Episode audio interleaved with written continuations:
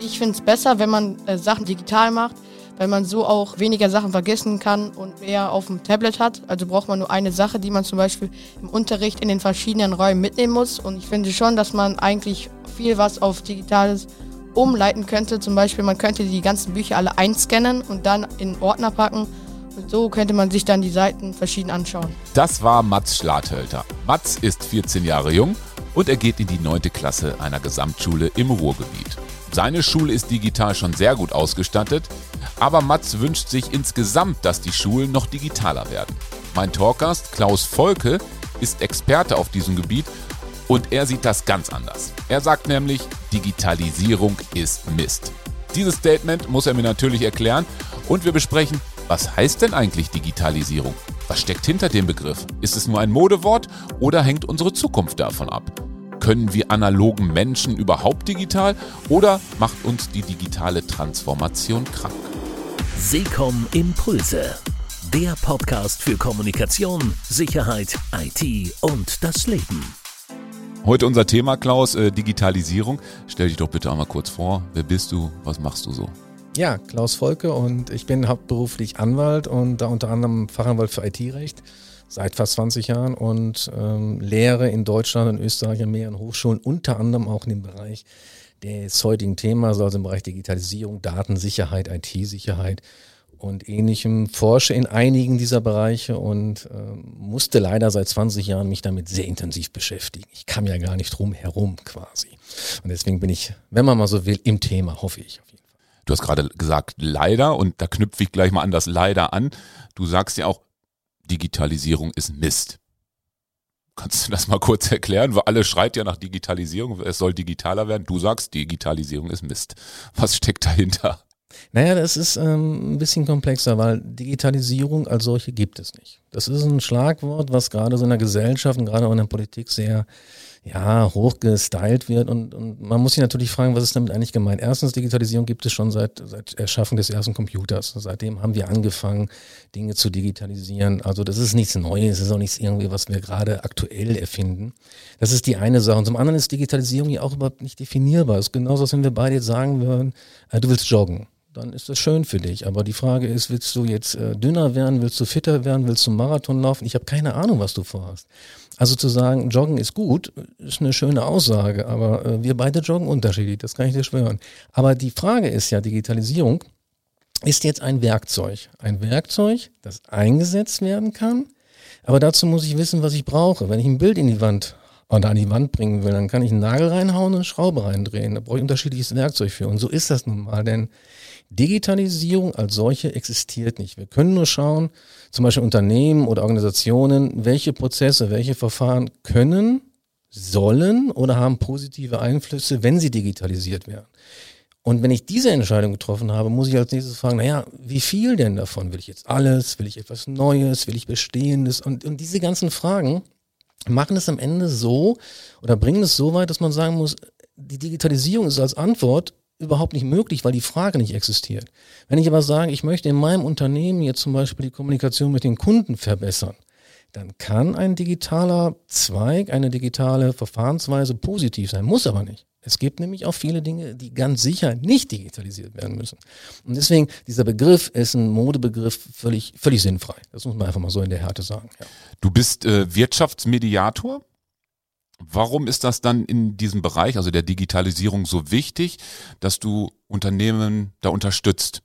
Du hast ja viel mehr was mit Recht zu tun als mit Digitalisierungsprozesse. Ja, ich ähm, leite sehr viele Teams in Unternehmen für Digitalisierungsprozesse und äh, sowohl in Unternehmen als auch zum Beispiel Wohlfahrtsverbänden und Organisationen und das belastet einfach auch die Mitarbeiterinnen. Und zwar einmal in der Führungsebene, weil die sagen, naja, das ist viel komplexer, als wir dachten. Wir müssen mit uns mit Sachen beschäftigen, die wir gar nicht gerne sehen wollen. Wir wollen gerne ein schönes Ergebnis haben, aber wir wollen da nicht hin.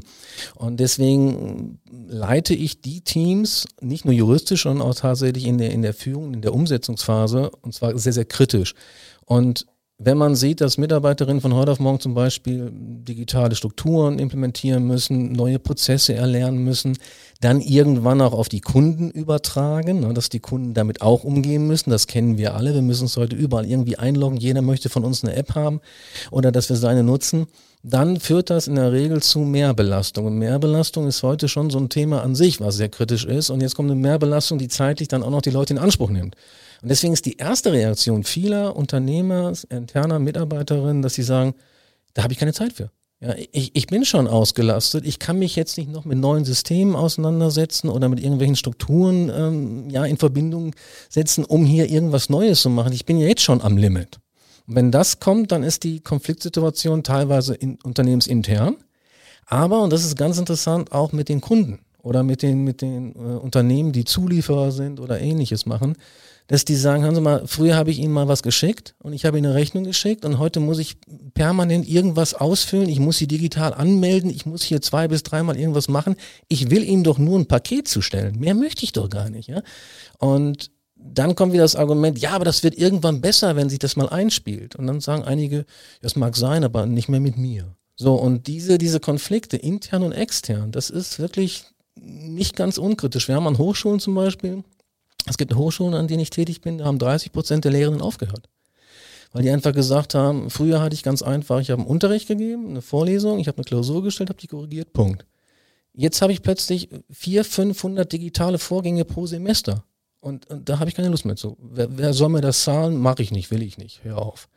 Und das sind so Sachen, die zu Konflikten führen, die sehr besonders sind, weil sie nämlich die Bedürfnisse und Interesse völlig verschiedener Gruppen betreffen.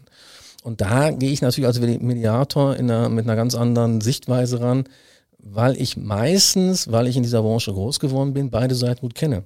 Und deswegen, ich bin auch nicht derjenige, der sagt, Digitalisierung ist die Lösung. Nein, das ist sie nicht. Das war sie auch nie, das wird sie auch nie sein. Das ist der Hintergrund. Bist du dann so ein Prozessanalyst, wenn ich das jetzt mal so beschreibe, dass du von oben drauf schaust auf das Unternehmen und sagst, okay, da macht Digitalisierung Sinn und da nicht. Und da kann ich euch unterstützen. Und holst du dir selber Unterstützung dann dazu? Wäre die zweite Frage so ergänzend, wenn es jetzt um technische Dinge geht, wie machst du das dann? Also bei den Unternehmen ist es tatsächlich so, dass wir erstmal überlegen, wo steht das Unternehmen eigentlich?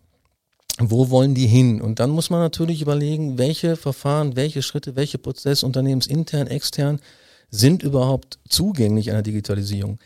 Bei der technischen Umsetzung sind natürlich externe Unternehmen gefragt. Das sind Spezialisten in einzelnen Bereichen. Und die sollen natürlich dann auch entsprechend die, die Möglichkeiten aufzeigen. Aber auch da hängt natürlich immer so ein Problemchen dran. Denn wenn ich jetzt so ein Unternehmen betreue und da kommen irgendwelche Unternehmens, äh, externen Unternehmen an und präsentieren was, dann haben die natürlich fantastische Lösungen ne, für alles. Die haben Möglichkeiten, die sind exorbitant gut. Kann ich das aber? Kann ich das meinen Mitarbeiterinnen zumuten? Welche Schulungsmaßnahmen brauche ich? Welche Umsetzung brauche ich? Welche Verfahrensschritte? Wie lange dauert das eigentlich? Welche Kosten produziert das? Und was ganz wichtig ist, mache ich mich als Unternehmer, als Organisation abhängig davon, von externen Anbietern. Das sind so Sachen, wo man dann reingehen muss und sagen muss, okay, wir hinterfragen das eigentlich immer kritisch und letztendlich werden die Prozesse dann auch umgesetzt in einem Verfahren, ja, in einem Projektmanagement. Würdest du denn sagen, dass Unternehmen auf Menschen wie dich jetzt zurückgreifen sollten, wenn es um diese Schritte geht, der Digitalisierung in Anführungsstrichen, oder sollten sie doch probieren, das Haus intern zu lösen? Was ist da der geschickteste Weg? Naja, ich glaube schon wirklich, dass man Externe dazu nehmen sollte. Und zwar aus dem Grunde, man braucht so einen Sparingspartner. Denn wenn du sagst, okay, ich habe jetzt gehört, ich kann das und das einsetzen und ist das nicht toll, dann kann man sagen, ja, ist toll, aber lass uns das doch nochmal anschauen. Ne? Brauchst du das? Was sind deine wirklichen Skills, die du brauchst? Was sind deine Anforderungsprofile, um mal ein bisschen ja, so ein Feedback einzuholen. Es ist nicht so, dass die Unternehmen das selbst nicht können, aber vielfach werden die ja mit Aufgaben oder auch mit Bereichen konfrontiert, mit denen sie vorher gar nichts zu tun hatten. Das muss man ja mal ganz einfach sagen.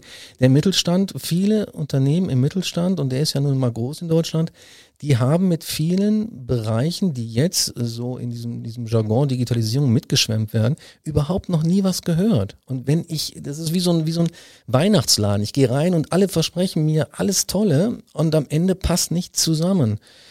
Und dann, dann wird's problematisch und dann wird's auch juristisch problematisch übrigens, aber vorher zu sagen, okay, hol dir einen externen dazu, der, der im Grunde genommen das für dich leitet, weil, und das kenne ich als Mediator, wenn ich als Konfliktmanager für Unternehmen tätig bin, dem externen glaubt man noch mehr. Das ist so. Das ist so, so ein altes Spielchen. Wenn der Chef oder die Chefin das sagt, dann sagt man, ah, keine Ahnung. Aber jetzt kommt ein Externer und sagt, das ist so, dann, dann glaubt man dem, auch wenn er die gleiche Meinung hat. Das ist so ein psychologischer Effekt. Aber trotzdem so dieses, wie du richtig sagtest, dieses von oben stehen. Ich bin da nicht involviert und deswegen habe ich auch eine andere Kritikfähigkeit. Wenn du im Unternehmen bist und zum Beispiel dein Chef, deine Chefin sitzt vor dir und sagt, warum sind sie denn so immer dagegen? Ja, das machst du einmal, das machst du zweimal, dann dritte Mal machst du das nicht mehr, weil du willst einen leichten Weg wählen. Wenn ich als Externer sitze, sage ich, sag, weil das nicht funktioniert, weil sie das nicht brauchen, weil das zu teuer ist oder sonst irgendwas. Das heißt, diese, diese Unabhängigkeit, die ich als Externer habe, die ist natürlich für die Unternehmen dann auch wiederum sehr viel Geld wert. Das muss man einfach so sagen. Das ist der Hintergrund. Du hast es schön eben auch schon beschrieben, äh, diese Prozesse, die dann digitalisiert werden. Ähm, ich werfe jetzt mal so ein paar Begriffe rein. Agiler werden, die Geschäftsprozesse werden schneller, digitale Vernetzung ähm, soll stattfinden. Was ich mich dann immer frage, bei diesen ganzen Verbesserungen, die so angeblich da sind, zerstören wir uns Menschen da vielleicht auch, weil es dann zu viel ist, was an neuen Produkten kommt? Sagen wir jetzt nur an technischen Software, hier noch ein Chatprogramm. Wie siehst du das? Wie schätzt du das ein? Riskieren wir da so ein bisschen unsere Gesundheit vielleicht auch? Weil du es hattest eben auch so Burnout schon so angedeutet. Also in jedem Fall, weil die, die Mehrbelastung durch die digitalen Medien, das kennen wir aus dem Privaten, die nimmt so extrem zu. Ich möchte mal so jetzt ein paar Zahlen sagen, sind ja gerade aktuell auf den Tisch gekommen. Wir haben ähm, 2019 haben wir 60 Milliarden Gigabyte Datenvolumen in Deutschland verbraucht. Ein Jahr später waren es 80 Milliarden, jetzt haben wir 100 Milliarden. Das heißt, wir haben innerhalb von 24 Monaten 70 Prozent mehr Datenvolumen produziert. Das ist jetzt nicht nur wegen Homeoffice bei Corona. Also den Schuh können wir uns nicht gerade anziehen. Das heißt, wir sind alle permanent online. Wir sind alle in dieser, in dieser Ablenkungsnummer unterwegs. Statistisch gesehen sind wir alle acht Minuten sind wir, werden wir unterbrochen, bewusst oder unbewusst, also einmal privat oder geschäftlich. Und das heißt, wenn ich es überlege, es ist schon seit Jahrzehnten so, dass ich bis zu 20 Minuten brauche, um da wieder anzukommen, wo ich vor der Unterbrechung war. Wenn ich mich aber nur alle acht Minuten unterbreche, kann man jetzt relativ schnell errechnen, werde ich immer öfter den Punkt haben, dass ich überhaupt nicht mehr weiß, was ich gerade getan habe. Und wenn ich das habe, das kennen wir alle, dann hat man so einen Tag im Büro oder an einem Job und kommt nach Hause und denkt sich so, ich habe heute irgendwie zehn Stunden gearbeitet und ich habe das Gefühl, dass ich nichts geschafft habe.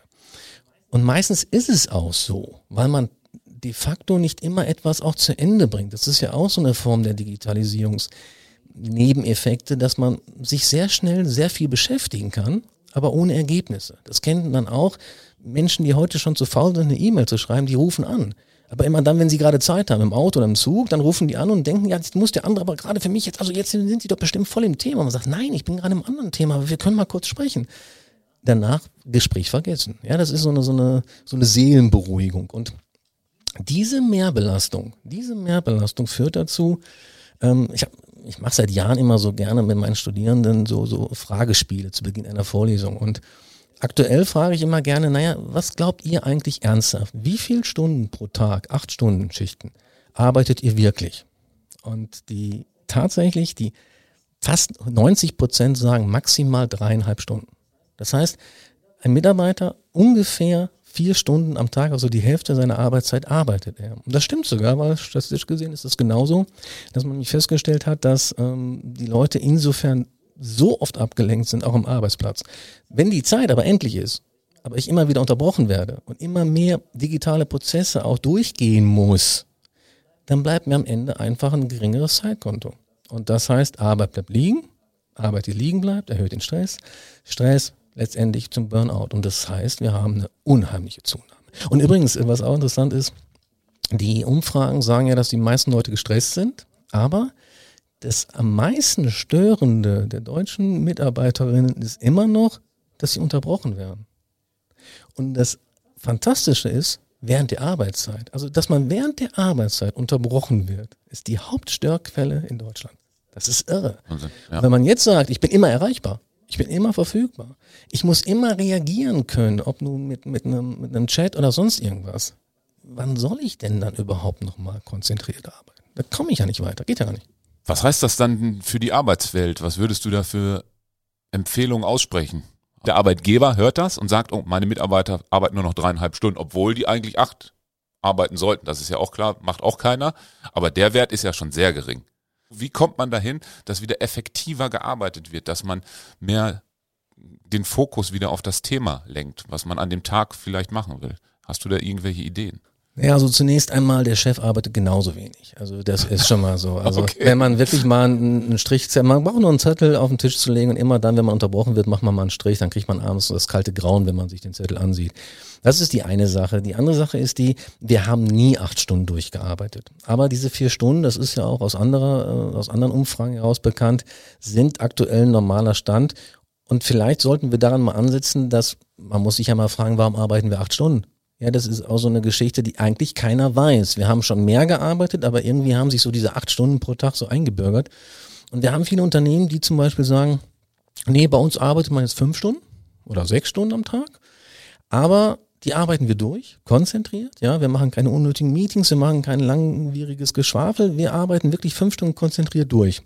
Und das Interessante ist, dass viele von denen am Ende des Monats tatsächlich mehr schaffen und damit auch in der Lage sind, das ist aber schon Jahre her, tatsächlich das gleiche Gehalt zu zahlen, obwohl die Leute nur fünf Stunden arbeiten. Und da sind natürlich alle motiviert. Wenn ich jetzt sage, hör mal, nach fünf Stunden kannst du nach Hause gehen, aber du kriegst das gleiche Gehalt, da sind natürlich alle ganz weit vorne. Aber diese Motivation, diese fünf Stunden dann konzentriert zu arbeiten und dann selbst bewusst auch alle Ablenkungen, ob bewusst oder unbewusst gesteuert, wegzudrücken, das funktioniert hervor. Also wir müssen uns über Arbeitszeitmodelle unterhalten. Wir müssen uns wirklich über unterhalten, macht es Sinn, überhaupt noch diesen, diesen klassischen ähm, Acht-Stunden-Job überhaupt noch in der Form aufzunehmen? Ich glaube nicht. Also glaube ich schon lange nicht mehr. Und ähm, meiner Meinung nach ist es so, dass man fünf, maximal sechs Stunden am Tag konzentriert arbeiten kann und in der Zeit locker, locker das von acht Stunden schafft. Und wenn wir das haben und die Leute können dann, weiß ich, um zwei oder halb drei nach Hause gehen, hätten wir weniger Stress, weniger Krankenfälle und damit dreht sich die Spirale. Ja, auf jeden Fall. Geht da einher denn dann auch der Digitalisierungsprozess, dass man das dann natürlich schon ein bisschen abpuffern muss? Sollte man denn da nicht auch mal schon gucken, dass man das vielleicht auf Minimum reduziert, was man wirklich braucht und was man nicht braucht? Ja, man muss zum einen so eine, so eine persönliche digitale Hygiene haben. Ne? Man muss sich selbst auch fragen, brauche ich das jetzt? Muss ich in jedem Chat mitmachen? Muss ich mir jeden Schwachsinn ansehen oder mich auf CC setzen lassen? Das kommt sowieso, keine Sorge. Also das ist ein Prozess, den wir in dieser Branche, ich meine, ich komme ja aus der E-Commerce-Branche und, und wir hatten vor 10, 15 Jahren Sachen, die heute normal sind, hatten wir vor 10, 15 Jahren. Heute erreicht man keinen mehr in der verantwortungsvollen Position nach 18 Uhr oder sowas. Das ist schon lange vorbei. Also das wird irgendwann auch in der, in der breiten Gesellschaft ankommen. Aber diese, diese, sich selbst auch zu reduzieren und zu sagen, nee, jetzt ist mal Schluss, jetzt bin ich mal raus, jetzt mache ich mal das Gerät aus oder sowas. Das ist übrigens gar nicht so einfach. Im unternehmerischen Bereich, also im arbeitshändischen Bereich, wird das tatsächlich durch die durch die Führungsebenen kommen. Weil wenn die Mitarbeiter immer mehr Krankentage haben, dann ist das ja mein Riesenproblem. Wenn ich mir jetzt mal, wir können ja mal diesen Dreisatz machen. Ich überlege mal, dass die Hälfte meiner Mitarbeiter am Tag zwar Geld kriegt, aber nicht arbeitet. Das kann ich ja mal hochrechnen, über welche Summen wir hier reden. Ja, das sind, das sind abenteuerliche Beträge. Aber das ist ja nicht so, dass sie das absichtlich machen. Es ist ja nicht so, dass sie das machen, um jemanden zu schädigen. Im Gegenteil. Und das heißt, auch als Unternehmensleitung muss ich mich damit auseinandersetzen, welche digitalen Verfahren können denn die Mitarbeiterinnen entlasten? Welche können die fördern? Und nicht, welche belasten die jetzt erstmal oder auch meine Kundenbeziehungen und welche führen dazu, dass zum Beispiel meine Arbeit auf den Kunden abgeschoben wird. Das wäre tödlich, weil das führt dann wieder zu so einem Feedback und dann geht die Schleife genau nach hinten los. Und deswegen ist es gerade jetzt in diesen Umsetzungsphasen auch so, dass viele Mitarbeiterinnen ein erhöhtes Maß an Stress haben, mehr Belastung haben durch Digitalisierungsmaßnahmen. Und dieses, äh, wie gesagt, wenn ich das immer höre, ja, aber das wird irgendwann mal besser. Also wer, wer das sagt, der hat es auch nicht verstanden. Ne? Also das ist blanker Unsinn. Es wird nicht irgendwann besser. Entweder der Prozess funktioniert oder er funktioniert nicht. Ich kann mich höchstens dran gewöhnen. Ja, das kann ich mich an Masern auch, aber das macht ja nun die Masern nicht besser. Also das bringt nichts. Also das, das muss von der Strategie her mit der Digitalisierung und zwar nur da, wo sie Sinn macht. Da muss es umgesetzt werden. Ansonsten bitte nicht, sonst geht das Ding voll nach hinten los. Ein Thema ist natürlich jetzt nicht nur seit Corona, Homeoffice. Kann das auch so eine Entlastung bringen, vielleicht für den Mitarbeiter?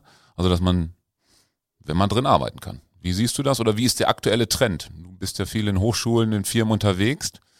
Also bei den Unternehmen ist es so, ich meine, jetzt hat sich ja diese Verordnung wieder geändert, insofern, dass man jetzt wieder zurückgeht in die Unternehmen. Das ist ja auch nicht neu. Wir haben jetzt nur durch Corona gerade in der ersten Phase vor zwei Jahren diesen Zwang gehabt dabei. Das war was anderes. Aber Das gibt schon lange und die, die Großen, die es am Anfang mal angefangen haben, schon vor 10, 15 Jahren, IBM oder, oder Google, die haben die Leute irgendwann wieder zurückgeholt. Ähm, meiner Meinung nach ist Homeoffice so ein, so ein, ein weiteres Märchen. Also ähm, die Selbstdisziplin zu haben, im Homeoffice das Gleiche zu erbringen wie im, im, im Office, jetzt mal in diesem Beispiel. Also da mag es welche geben, ja. Nehmen wir mal Pareto 80-20, da haben wir schon eine gute Situation, nicht? Aber 80 Prozent machen es nicht. Die zweite Sache ist die, wer hat denn überhaupt ideale Voraussetzungen zu Hause? Wer, wer hat denn die Möglichkeiten, wirklich zu Hause in Ruhe zu arbeiten, mit der technischen Infrastruktur, mit dem, mit dem Arbeitsplatz, der auch entsprechend ausgestattet ist und sowas? Das, ist auch schon wieder so eine Sache, wo man ehrlich sein sollte, das ist viel, viel Gerede. Aber diese Mehrbelastung, man hat natürlich einen großen Vorteil durch das, das, fehlende An- und Abfahren. Das ist, je nachdem, wie weit das ist, schon ein Riesenvorteil, auch aus ökologischer Sicht. Aber zu Hause arbeiten, wirklich, konzentriert, in dem Maße, wie man das im Büro kann. Übrigens auch im Büro Ablenkungen sind ja ganz gut. Ne? So im Flurfunk oder mal am Kopierer oder in der Kaffeeküche, da passiert viel. Ne? Und viele Leute sagen mir auch, das fehlt mir. Da kann man viel erklären. Ich kann ja nicht mit jedem zweimal am Tag ein Meeting machen, den ich sonst in der Küche getroffen habe, mal eben gefragt habe. Also das ist nicht negativ im Büro, diese, diese Kommunikation auch. Und diese Disziplin, wer behauptet, die zu haben, also ähm, der sollte sich auch mal äh, ehrlich hinterfragen. Also das, das, es gibt sehr viele Bereiche und das ist wahrscheinlich so eine Mischkultur, ne? dass man sagt, okay, vielleicht haben wir eine Vier-Tage-Woche, Vielleicht haben wir da nur sechs Stunden am Tag, vielleicht haben wir zwei Tage oder einen Tag davon flexibel Homeoffice. Dann kommen wir der Sache, glaube ich, schon sehr nahe. A oder B, also alternativ funktioniert nicht. Kumulativ, ja, das geht. Alternativ nein. Und das hat mit New Work und diesem ganzen anderen Schwachsinn auch nichts zu tun. Das sind auch so, so die nächsten Modehülsen. Aber die Möglichkeit zu sagen, okay, ich kann aber auch Sachen zu Hause machen, das mache ich zu Hause. Das geht. Aber zu sagen, ich switche jetzt von A nach B. Ich war zum Beispiel äh, am 12. März in Kufstein in Österreich, als der erste Lockdown kam. Ich war im Hotspot und äh, montags an der Hochschule, dienstags morgens hat man uns wirklich bildlich die Hochschule vor der Nase abgeschlossen. Und wir haben innerhalb von 24 Stunden haben wir die Order bekommen, so ab heute nicht mehr Präsenz, sondern digital. Punkt. So, das heißt, was, was äh, in, in Deutschland in den Schulen nach zwei Jahren noch nicht klappt, mussten wir innerhalb von 24 Stunden machen. Hat auch nicht geklappt, aber wir haben uns wenigstens bemüht, sagen wir mal so. Aber die, die Effizienz, die Effektivität, nein. Nein, beim besten Willen. Ich habe jetzt zum Beispiel die ersten Studierenden nach vier Semestern, die einen Abschluss haben, ohne jemals eine Uni von innen gesehen zu haben. Das kann ja nicht richtig sein, weil ich hack da jetzt mal ein, aus dem Grund, weil du gesagt hast, diese sozialen Komponenten, die man jetzt zum Beispiel in einer Kaffeeküche bespricht auf dem Flur, die sind ja anders als in einem Webmeeting. Also wenn ich das habe, das Meeting digital, da wird das Thema abgerissen und dann sagt man nach einer halben Stunde Tschüss, mach's gut, äh, äh, das war's. Das ist ja anders im Unternehmen. Das ist bei einer Hochschule ja auch. Die haben ja gar nicht dieses Gespür dafür gekriegt, was heißt denn eigentlich studieren? Oder? Ich habe selber studiert, das kann ich mir gar nicht vorstellen. Also denen fehlt unheimlich viel und das, das, das muss nicht mal was Positives sein. Man muss auch mal eine Woche lang durchgezockt haben, um mal festzustellen, dass dann die Uni noch schwerer fällt. Nein, das sind, das sind ja auch solche Sachen, dass man sagen muss, ähm, die, diese sozialen Kontakte, auch bei den Schülerinnen und Schülern ist das ja auch so. Ähm, unser Sohn ist jetzt in der siebten, achten Klasse in der Corona-Zeit gewesen denen fehlt einfach ganz viel. Und äh, man kann jetzt sagen, nicht nur, dass er wenig gelernt hat, er hat den Rest vergessen. Das Problem ist aber dabei, diese soziale Kompetenz, auch dieses, dieses Reiben, dieses daran erleben und auch mal zu gucken, wie ist denn das, ähm, wenn ich da einen Konflikt habe oder wenn ich da ein Defizit habe, wenn ich was nachholen muss. Das fehlt denen komplett und das wird irgendwann auch denen wieder vor die Füße fallen. Das, das geht nicht anders. Nun kann aber keiner was dazu. Also haben natürlich auch an den Schulen und an den Unis alle versucht, das ein bisschen zu kompensieren. Aber in den Unternehmen, wie gesagt, also ich glaube, dass eine Mischform zwischen digital, also eine Art Hybride, ist noch ein Modebegriff, dass das schon eine, eine sinnvolle Lösung sein kann. Aber das ist nicht so einfach und wir haben Menschen, die das eine oder das andere einfach nicht wollen und das muss man akzeptieren. Punkt. Das ist so. Ja, anders geht's nicht. Wir kommen mal auf den ökologischen Faktor. Digitalisierung braucht Energie.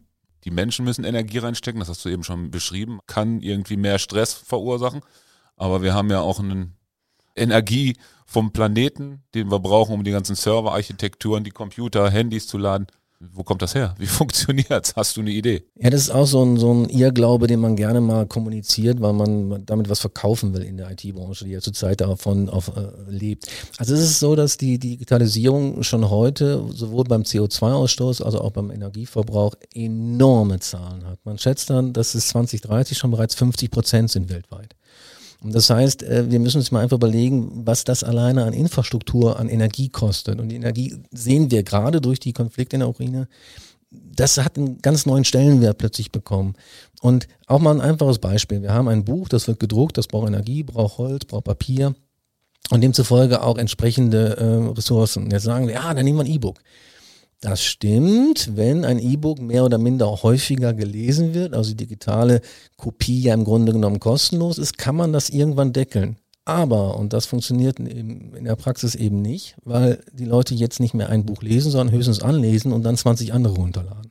Das heißt, dadurch, dass sie dann mehr nutzen, das geht bei der Musik, das ist beim Streaming, das ist bei allen anderen auch Bereichen so, erzeugen wir tatsächlich unterm Strich wieder mehr Energieverbrauch, mehr CO2-Ausstoß als ohne. Es ist irre, aber das ist nun mal so, weil wir einfach mehr verbrauchen. Das ist in vielen Bereichen mittlerweile auch nachgewiesen. Und das ist natürlich ein Risiko, wenn man sagt, naja gut, ich, ich kaufe ja kein Buch mehr, ich habe jetzt alles digital. Dafür sind die Rechner den ganzen Tag an. Ja, Viele Leute haben iPad-Rechner, äh, ihr Handy an gleichzeitig, damit sie mehrere Medien gleichzeitig äh, nutzen können. Und wenn man das mal am Ende des Tages mal einen Strich drunter macht und dann sieht, wir haben 30, wir kommen auf 50 Prozent des weltweiten Energieverbrauchs, das sind schon Zahlen. Ne? Und gerade jetzt werden wir gerade vielleicht sogar noch erheblicher feststellen müssen, dass wir das einfach nicht haben, diese Energie. Heißt für mich jetzt brutal gesagt, ich müsste jetzt irgendwann mal den Stecker ziehen, damit wir das wieder runterfahren oder damit wir einen ja, ein, ein, gutes Level wieder erreichen? Sind wir jetzt so ein bisschen abgedriftet durch die ganzen Digitalisierungsprogramme, auch die gefördert werden? Aber ne, wie du ja schön beschrieben hast, die Energie wird ja irgendwann mal knapper. Was können, wie gesagt, das ist die Frage, was können wir tun? Naja gut, ich meine, man, man sollte sich schon hinterfragen, ob man diese ganzen Medien, die man aktuell vielleicht gar nicht mehr nutzt, sondern nur noch laufen lässt, wirklich in der Form braucht. Das muss man ganz einfach mal sagen. Das ist so das alte Spiel, man kann auch im, im Zimmer Licht ausmachen, wenn man rausgeht, ist es auch mit den Rechnern so. Ne? Also es gibt Generationen, gerade Jüngere, die haben den ganzen Tag Rechner an, ob sie da sind oder nicht. Das sind alles Sachen, ähm, die man jetzt gerade auch wegen des Konflikts in der Ukraine natürlich schon ein bisschen bewusster wieder sieht. Aber wir haben alle im Grunde genommen oftmals den Eindruck, naja, das kostet ja nichts, das ist ja nichts. Eine E-Mail kostet auch enorm viel Energie, eine verdammte E-Mail, ja, und wir verschicken Milliarden davon täglich. Also das sind Aussagen, wo man sich einfach selbst hinterfragen muss. Es geht ja nicht darum, dass wir zurückgehen sollen. Es geht nicht darum, dass wir zurück in die Steinzeit gehen sollen oder ähnliches. Es geht darum, dass wir sagen, bewusst hinterfragen, macht das Sinn für mich? Muss ich bei, bei WhatsApp in 25 Gruppen sein? Muss ich dieses, muss ich jenes, muss ich das wirklich haben oder macht mich das nicht auch kaputt? Ne, die Zeit ist endlich, denn die können wir nicht ähm, äh, erweitern. Das ist die eine Sache. Und die andere Sache ist die, ja, das kostet Energie. Das ist so. Das ist tatsächlich so. Das ökologisch gesehen sind wir gerade auf einem Weg, der, der sehr, sehr bedenklich ist. Das muss man ganz einfach sagen. Ja. Mit dem einhergeht, ähm, verlassen wir uns zu sehr auf die Technik? Ähm, die Frage ist jetzt bei mir so, wenn mein Handy nicht mehr da ist, wenn mein Rechner nicht mehr da ist, äh, iPad, oh, da wird es ja arbeitstechnisch schon schwer müsste ich wieder einen Stift rausholen und schreiben. Naja, gut, ich meine, äh, Schreib- und Lesekompetenz äh, kennen wir auch die aktuellen Zahlen, die geht ja immer weiter nach unten. Und was das mit der Wissensvermittlung zu tun hat, wissen wir auch schon mittlerweile in der, in der Schul- und Hochschulpolitik. Aber ähm, sich darauf zu verlassen, ja, aber das finde ich auch in gewisser Weise okay. Ich meine, ich, ich kann davon ausgehen, dass das Handy funktioniert, aber wenn es nicht funktioniert, äh, muss ich nicht gleich, äh, weiß ich nicht, einen Nervenzusammenbruch kriegen in dem Sinne. Es muss einen Plan B geben, aber das ist auch nicht das Problem, weil nochmal, Digitalisierung ist ein Werkzeug. Und wenn mein Werkzeug kaputt ist, nehme ich mir ein anderes, ein gleiches oder ein ähnliches. Und wenn nicht, muss ich mal schauen, ob ich das Werkzeug nicht kompensieren kann. Ne? Da habe ich keinen Hammer, nehme ich einen Stein, um den Nagel in die Wand zu hauen, dann geht das auch wieder. Wenn ich aber gar nicht mehr weiß, was der Hammer ist und was der Nagel ist und was ich eigentlich überhaupt machen wollte mit dem Ding, dann wird es irgendwann problematisch.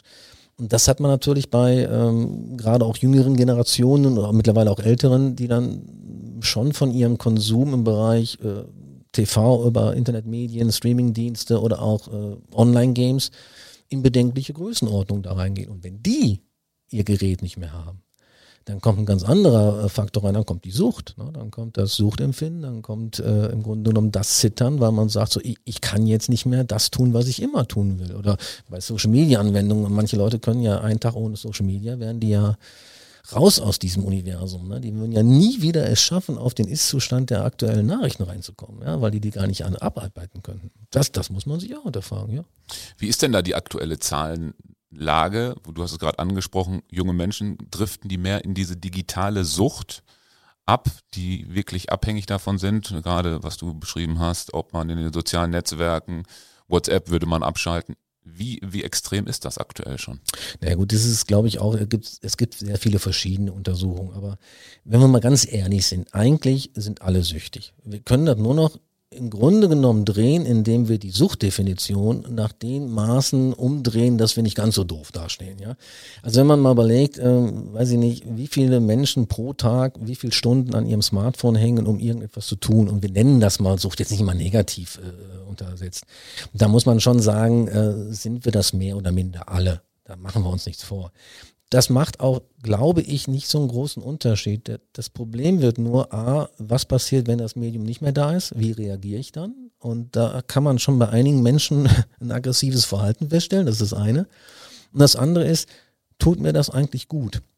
Und da bin ich mittlerweile der Meinung, da muss man ein bisschen vorsichtiger sein. Und durch Corona letztendlich oder jetzt auch durch die Ukraine-Krise gerät ja vieles so ein bisschen ins Hintertreffen. Ich glaube schon, dass wir, wenn da hoffentlich bald mal wieder Beruhigung eintritt, äh, sehr, sehr viele Probleme kriegen werden. Also wir haben an den Schulen Probleme, wir haben wenn man heute Klassen hat in der siebten, achten, neunten Klasse, 45 Minuten Unterricht durchgehend, ohne dass da irgendwelche Störungen sind, das, das soll mir keiner erzählen, das kriegt er nicht mehr hin. An den Unis werden, werden wir gefragt, ob wir nicht nach 40, 50 Minuten auf jeden Fall mal 20-minütige Pause machen können, weil diese Aufmerksamkeit, die, die schaffen die Leute nicht mehr. Aber das ist nun mal so. Sollen wir, was sollen wir jetzt machen? Sollen wir jetzt rumgehen und alle Leute malträtieren oder sowas? Das ist Quatsch. Wir müssen uns den gegebenen Umständen anpassen. Aber gerade eben, glaube ich, sind wir sehr häufig dabei, dass wir uns viele Dinge schönreden.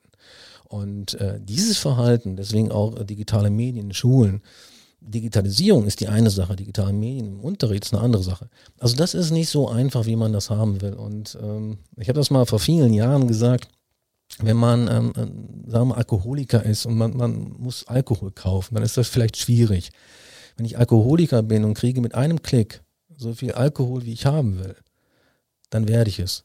Also da muss ich nur eine ganz, ganz geringe Schwelle noch haben, um dies zu bekommen. Und ich kann heute mit meinem Smartphone, egal wo ich bin, egal was ich mache, ich kann alles erreichen. Alles, was mir gerade eine Ablenkung erfordert.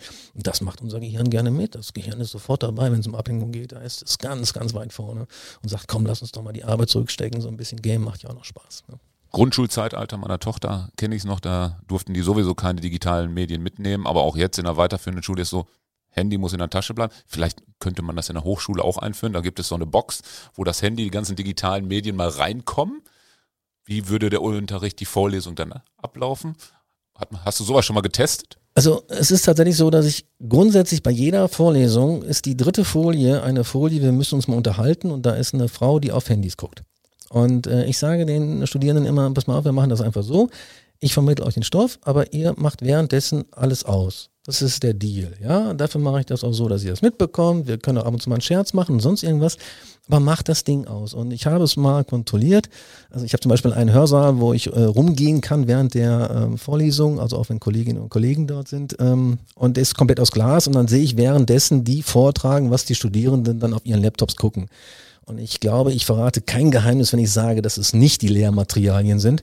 Und okay. ähm, das, das geht nun mal nicht. Wir können nicht zwei Sachen gleichzeitig. Und dieser Deal, der, am Anfang lachen die Leute immer. Und wenn das nicht funktioniert, dann mache ich mal so ein kleines Spielchen, dass man sich tatsächlich nur auf eine Sache konzentrieren kann, weil Multitasking ist genauso ein Schwachsinn. Ja, man trennt nur die kurzen Sequenzen, man, man switcht öfter hin und her, aber es wird nicht besser. Meistens klappt das, manchmal muss ich nochmal nachkorrigieren, aber ähm, das funktioniert. Und am Ende des Semesters sagen die meisten auch, jo, ich habe was davon mitgenommen. Und äh, das sind Sachen, die man einfach ansprechen muss. Ja, aber kann man auch. Das ist okay, auch in den Schulen. Das ist so ein Thema für mich jetzt, das vielleicht auch so ein Modebegriff, Achtsamkeit. Mhm. Ist das jetzt mehr gefragt denn je?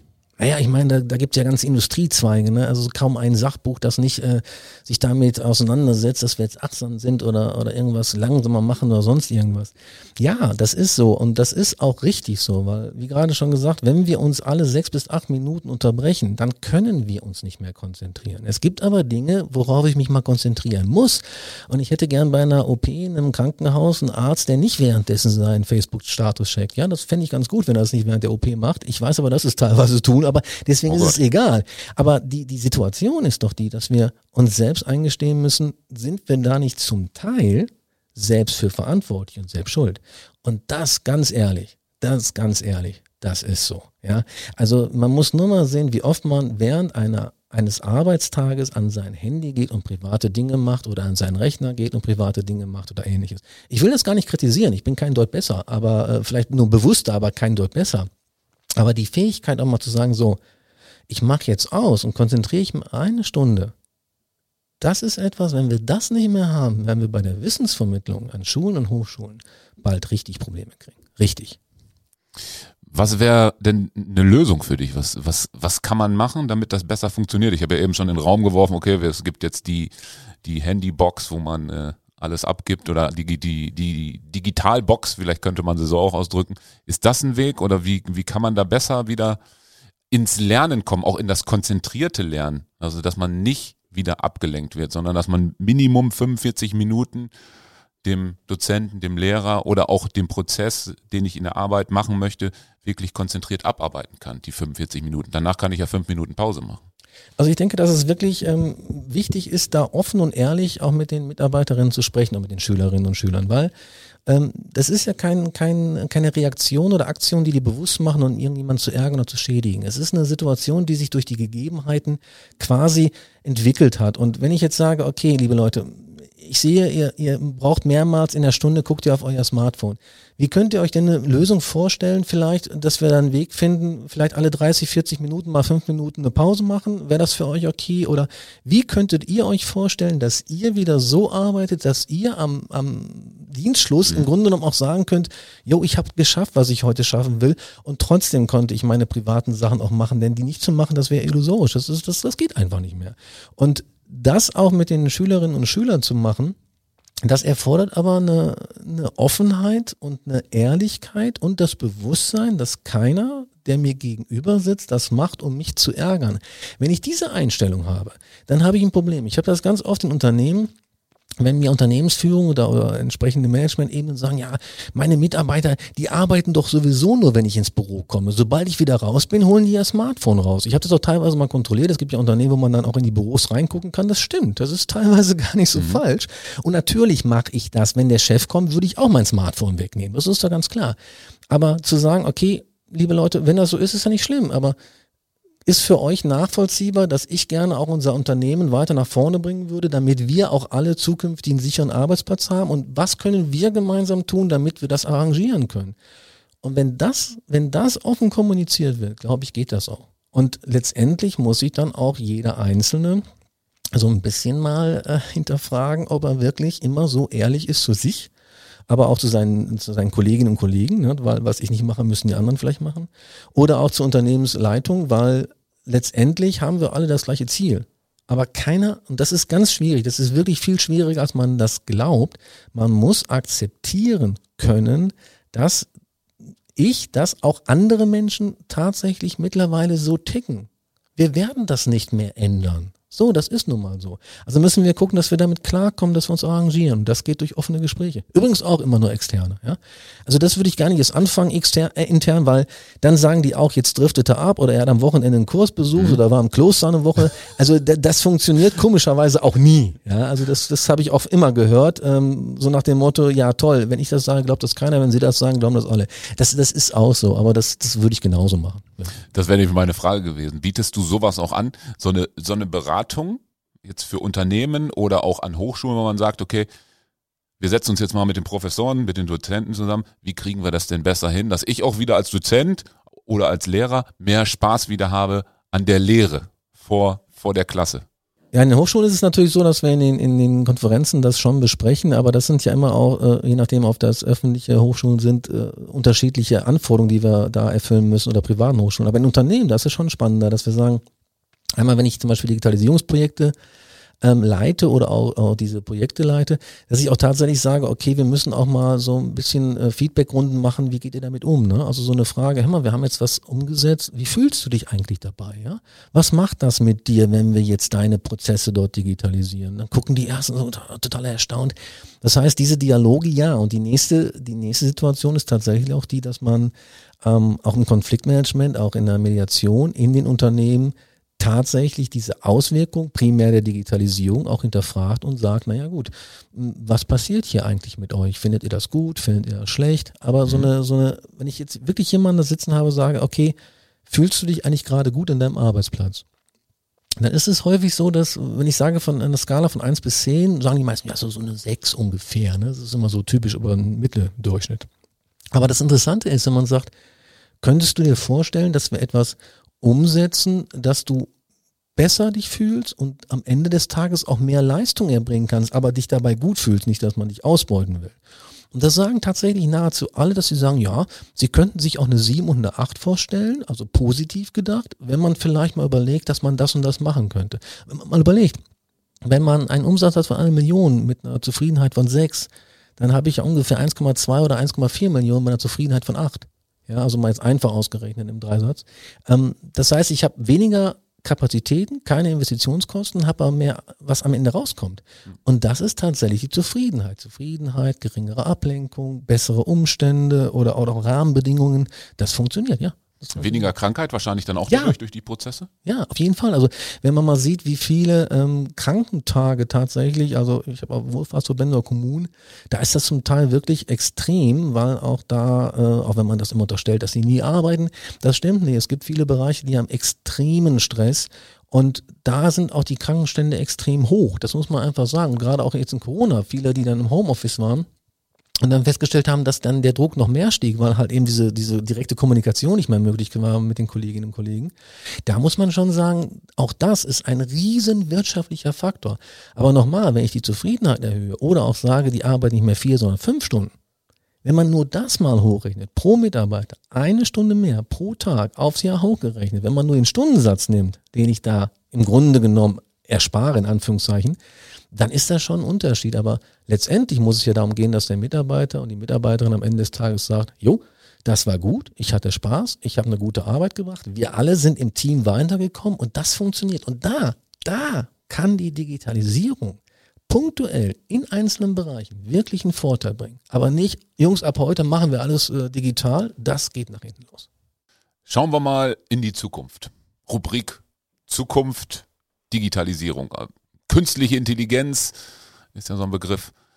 Wie wichtig ist das für Unternehmen KI oder ist das auch ein Hype, ähm, der noch gar nicht so den Platz gefunden hat in den Unternehmen? Naja, KI wird, wird natürlich schon einen großen Stellenwert bekommen. Äh, in der aktuellen Situation, also zumindest in Mainstream-Bereichen ist das noch nicht der Fall. In der, in der Forschung, in der Entwicklung ist das schon der Fall.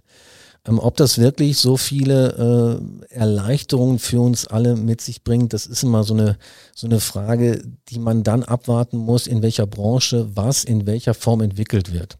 Ähm, KI ist nicht so einfach. Das ist auch rechtlich übrigens nicht so einfach. Das kann man einfach mal sehen, wenn man ein autonom fahrendes Fahrzeug nimmt.